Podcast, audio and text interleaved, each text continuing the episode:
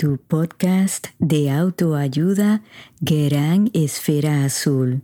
Te saluda Ana Margarita. Si te gusta mi contenido, suscríbete a este podcast y baja tu aplicación favorita como Apple Podcast o Spotify. Dale like a mis episodios y por favor compártelos. Sígueme en todas mis redes sociales bajo podcast Gran Esfera Azul y escríbeme a mi correo electrónico anamargarita.granesferaazul.com.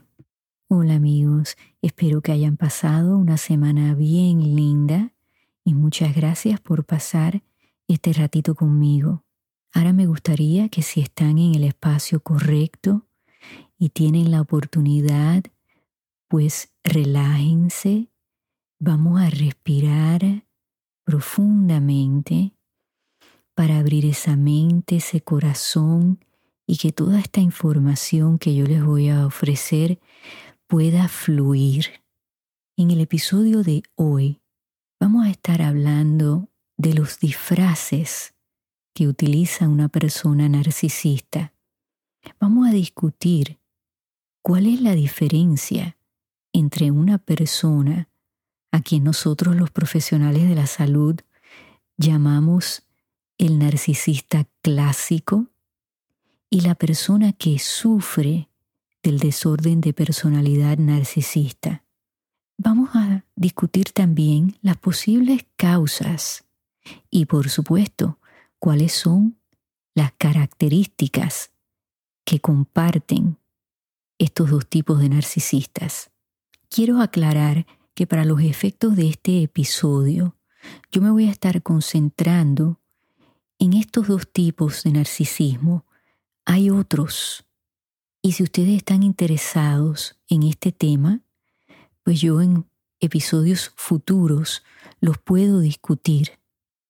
La razón que me voy a concentrar en estos dos es porque son los más comunes y son los que aparecen en el manual de diagnósticos y estadísticas número 5, que es el manual que todos los profesionales de salud utilizamos para definir y proveer diagnósticos.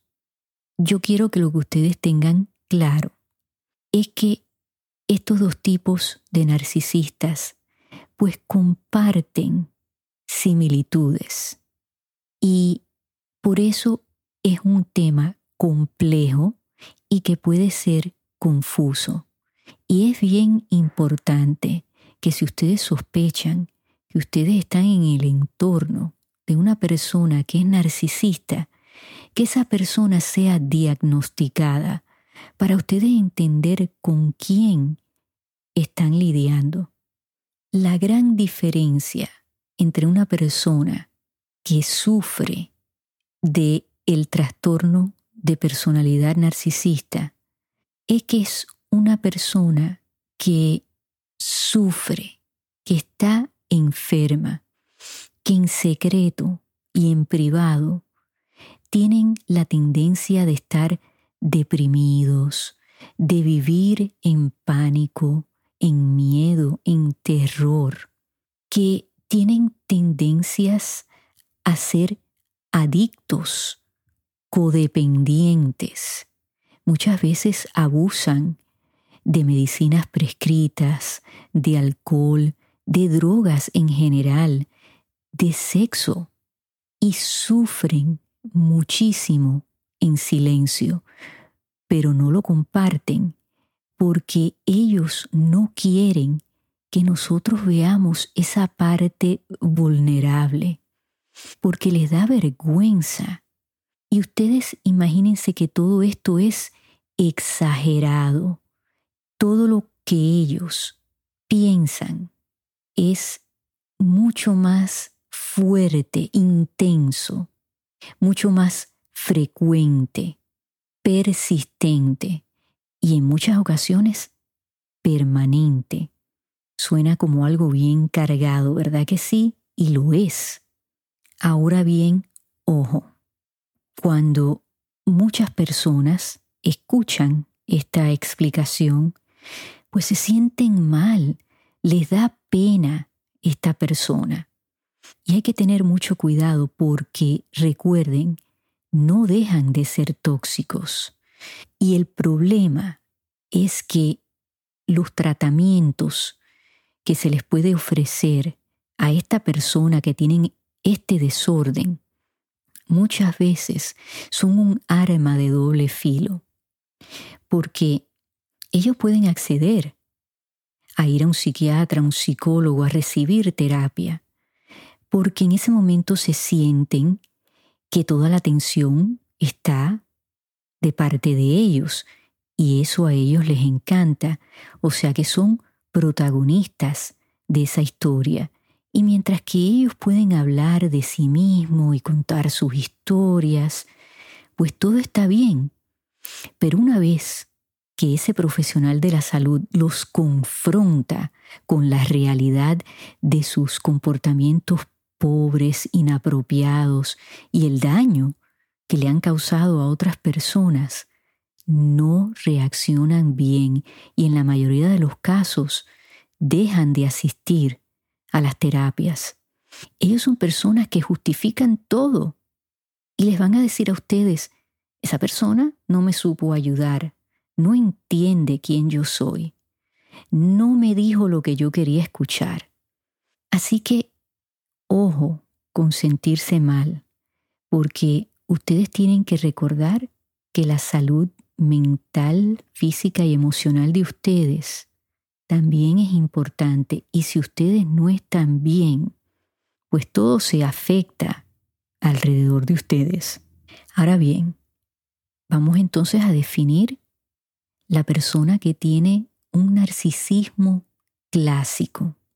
Esa persona pues se ve a sí mismo como una celebridad, como alguien grandioso que nosotros debemos de estar agradecidos de estar en la presencia de esa persona. Son personas que están constantemente en conflictos, en chismes, que de momento entran a un espacio y causan caos y controversia.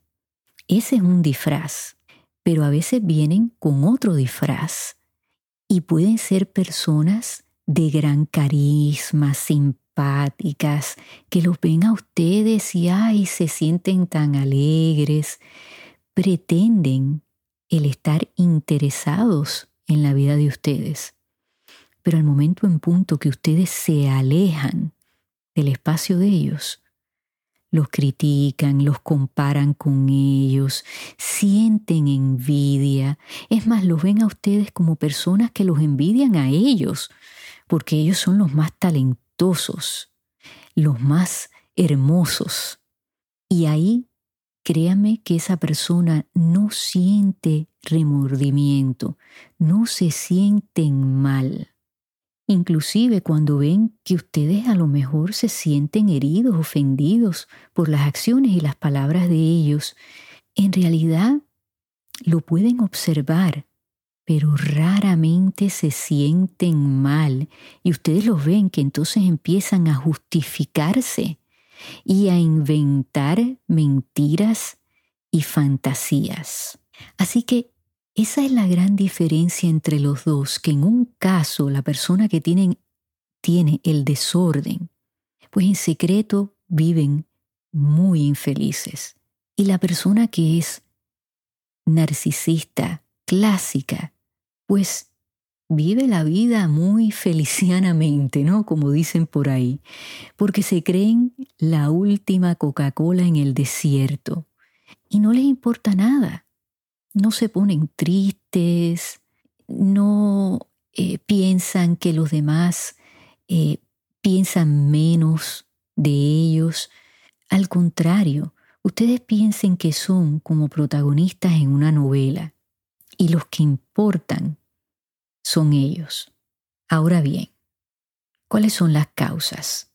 Pues las causas son muy similares para los dos. Ciertamente tenemos que pensar que puede haber genética envuelta en todo esto que puede haber algún problema mental que tal vez no se ha diagnosticado o si se ha diagnosticado, pues muchas veces no se asocia con estos comportamientos. Todo depende, pero yo creo que el factor principal para cualquier tipo de narcisismo es el ambiente donde ese niño o esa niña se crió.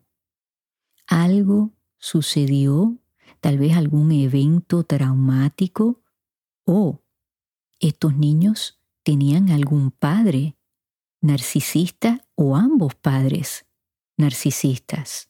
Y entonces aprendieron esos comportamientos. Ustedes piensen que un ser humano, desde que nace hasta los seis años, ahí se concreta nuestra personalidad. Y si algo sucede que altera o para ese desarrollo, definitivamente lo vamos a ver cuando son adultos. Sobre todo si esa persona no acepta o no se da cuenta que tiene estos problemas. Y por eso el narcisismo es tan difícil, porque ellos mismos no quieren aceptar lo que se les está diciendo. Ellos no aceptan crítica porque piensan que son perfectos. Yo he tenido clientas que me han hablado del amor ideal. La pareja que ellos tienen son la pareja perfecta. Idealizan ese amor y cuentan experiencias que son fantasías que en realidad no ocurrieron así. Y en privado puede ser que regresen a sus casas y sean parejas terribles. De hecho, muchas personas que son narcisistas y en relaciones románticas tienden a ser infieles porque justifican sus comportamientos y como dije anteriormente, se esconden tal vez detrás de esa belleza que tal vez la tienen o tal vez no la tienen, pero ellos se ven bellos y sienten que son deseados, que son un regalo y vuelven a donde su pareja y les dicen, tú me hiciste engañarte porque yo no recibo en casa lo que yo necesito, porque ellos necesitan ser adulados. Quieren todo nuestro tiempo, nuestra atención, y si no se la damos, créanme que hay consecuencias, porque tienden a ser personas vengativas, de resentimientos. Muchas veces pueden hasta volverse agresivas, violentas. Si ustedes están en una situación de pareja con una persona que es narcisista o que sufre de este desorden, por favor, busquen ayuda profesional. No enfrenten a esta persona solos, porque hay que saber con qué se está trabajando y cómo se va a hacer. Se necesita un plan. Y como siempre les digo, busquen personas a su alrededor que les sirvan de apoyo. Pueden asistir a grupos de apoyo de otras personas que han pasado ya por esta situación y que los pueden ver a ustedes y escuchar y darles consejos sabios porque ellos han pasado por esas situaciones. Estas son situaciones extremadamente tóxicas. Ustedes piensen ahora, ¿a ustedes les gustaría estar, aquellos que no son personas que fuman, al lado de una persona que fume constantemente y ustedes estén respirando ese humo? Cuando ustedes se salen de ese espacio van a oler a cigarrillo, ¿verdad que sí? Y si lo respiran frecuentemente, persistentemente, hasta se pueden enfermar. Y yo uso ese ejemplo para que ustedes piensen que las situaciones tóxicas en general, pero en específico, si ustedes viven con una persona que es narcisista, los va a enfermar. De eso no hay duda. Vamos a hablar ahora de qué pasa cuando hay un niño o niños que tienen un papá o una mamá narcisista o ambos padres son narcisistas.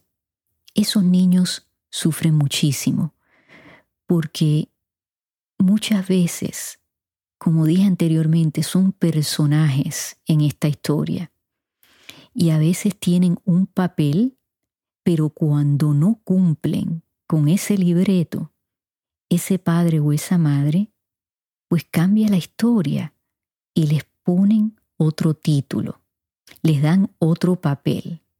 Vemos tres características que son muy comunes. Está el niño de oro, está el niño que es el chivo expiatorio y el niño que es invisible. Si hay más de un niño en una familia, digamos que hay tres hermanos, cada uno puede tener uno de estos papeles o ese padre o esa madre los intercambian porque es como un juego de ajedrez. Es lo que ese narcisista considera que esos niños deben de hacer y decir. Así que en cualquier momento pueden tenerlos en un altar como los pueden dejar caer. El niño que es considerado el niño de oro, pues es un niño que es utilizado para el beneficio de ellos. Y le dicen a otras personas, fíjense, ustedes quieren a mi niño, mi niño es estudioso, trabajador, le cae bien a todo el mundo, se lleva bien con todo el mundo. Y fíjense, se lleva bien conmigo. Yo no sé por qué ustedes hablan mal de mí. O sea que utilizan a esa criatura y esos niños cuando son adultos son los que en un futuro, cuando este papá o esta mamá narcisista son mayores, son ancianos, pues son los que terminan cuidándolos. O sea que el daño y el abuso en este caso es a largo plazo. El niño que es el chivo expiatorio, en algún momento se da cuenta que algo no está bien con papá o mamá y cuando crece, en algún momento ese niño le recuerda a ese adulto, mira lo que te pasó, tus papás no te cuidaron, te quitaron ese estatus del niño de oro, ahora no te tratan igual. Y ese niño los confronta. Y claro, cuando ustedes confrontan a un narcisista, pues ellos no lo toman bien. Y entonces vemos en estos casos que ese papá o esa mamá amenaza a estos niños, a estos adultos, te voy a quitar un juguete, no te voy a dar dinero, te voy a sacar del testamento. Y estos son niños que cuando son adultos tienden a tener muchos problemas de depresión, tienen tendencias suicidas, igualmente pueden sufrir de distintas adicciones porque han sentido ese abuso muy de cerca.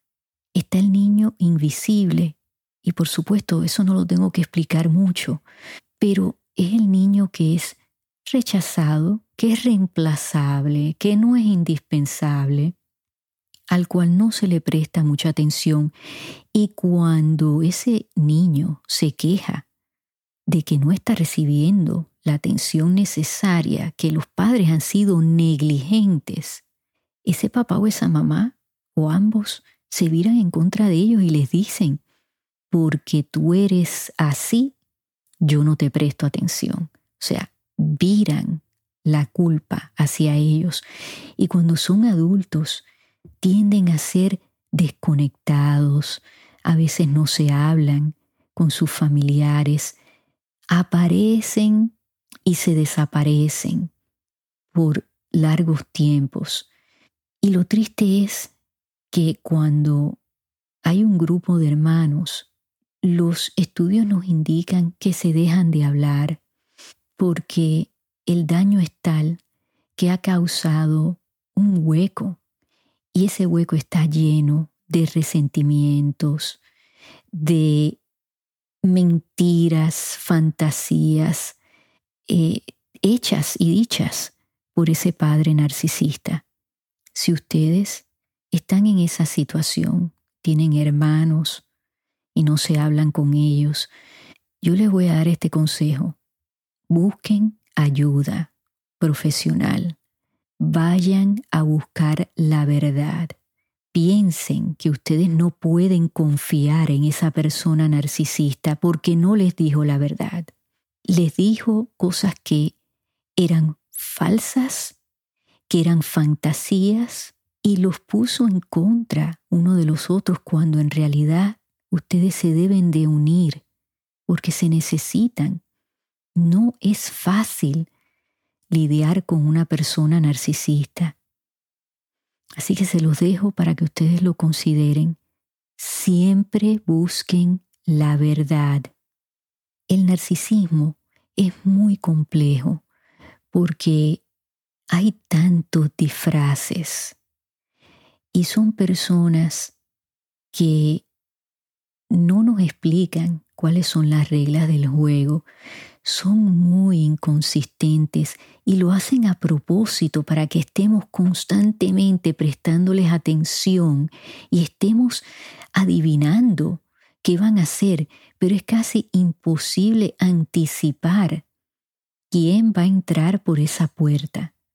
Es estar en una montaña rusa o jugando ruleta rusa, porque en cualquier momento se disparan y uno no sabe qué van a hacer y qué van a decir. Hace aproximadamente 17 años yo estaba trabajando en una universidad y era consejera del Departamento de Estudiantes con Discapacidades. Y en mi primer día de trabajo, yo sentí que algo no estaba bien en esa oficina, en particular con la que era mi jefa. Regresé a mi casa esa noche, se lo comenté a mi esposo y él me dijo, ¿sabes qué? Yo pienso que tienes nervios porque estás dejando a, los niños que estaban pequeños en ese momento. Y, y nada, dale tiempo a ver qué pasa. Créanme amigos que yo hubiera dado lo que no hubiera tenido para haber regresado a ese momento y haber escuchado mi instinto y haber renunciado a ese puesto. Unos meses después de haber empezado, me di cuenta que mi jefa no era la persona que aparentaba ser. Y les voy a decir, ella tenía a muchas personas convencidas de que ella era maravillosa, y ella me presentaba con todo el mundo al principio como un trofeo, eh, porque yo tenía una especialización que no la habían tenido nunca antes en esa oficina, me llenaba de halagos, de regalos, se aparecía en mi casa con regalos para mis hijos. Y al cabo de unos meses, yo me enteré que habían habido ocho personas, ocho empleados que se habían quejado de ella formalmente con la universidad. Dos de ellos habían terminado en psiquiatras y el resto no querían saber nada de la universidad porque habían sido o despedidos o habían renunciado porque sentían que no estaban siendo escuchados. Llegó un momento que yo empecé a observar que ella era condescendiente con los jóvenes que entraban a la oficina y todos estos jóvenes tenían discapacidades de distintos tipos. Y si ustedes han estado escuchando este podcast, ustedes se podrán imaginar que yo no iba a permitir eso porque aparte de que tengo una discapacidad, soy una profesional y desde el primer día yo era protectora de todos esos jóvenes. Y cuando ella se dio cuenta que yo la veía por quien ella de verdad era, se viró en contra mía. Lo que yo les podría compartir en este episodio es poco, porque es una historia larga y complicada. Pero yo realicé una queja formal porque fui recopilando evidencias y la investigación duró un año y medio y eventualmente ella fue despedida y de hecho le pusieron una etiqueta de persona no grata, o sea que ella jamás podía pisar de nuevo la universidad. Así que ustedes se pueden dar una idea de que yo les estoy hablando. Definitivamente era una persona narcisista que vivía sin ningún remordimiento, que era canalla y todo lo que hacía era para beneficio propio. Fue un año de muchísimo estrés para mí y les confieso que tuve hasta que dejar el puesto porque no estaba bien emocionalmente, tuve que buscar ayuda profesional porque ustedes se podrán imaginar que se viró totalmente en contra de mí. Me acosaba, me intimidaba, utilizaba mi discapacidad en contra de mí. Y fue un año y medio que no se lo deseo a nadie. Si ustedes me preguntaran, Ana Margarita, ¿lo volverías a hacer? Les diría, la guerrera en mí, les diría sí, porque ella no merecía tener ese puesto. Pero el ser humano les diría que no, porque meses después me enfermé de un cáncer muy agresivo en la tiroide y yo en parte pienso que ese año y medio de estrés contribuyó a que me enfermara. Así que les comparto esto que es tan personal porque quiero que entiendan que situaciones tóxicas son situaciones que nos hacen daño y un daño serio y que tenemos que pausar y pensar bien qué vamos a hacer.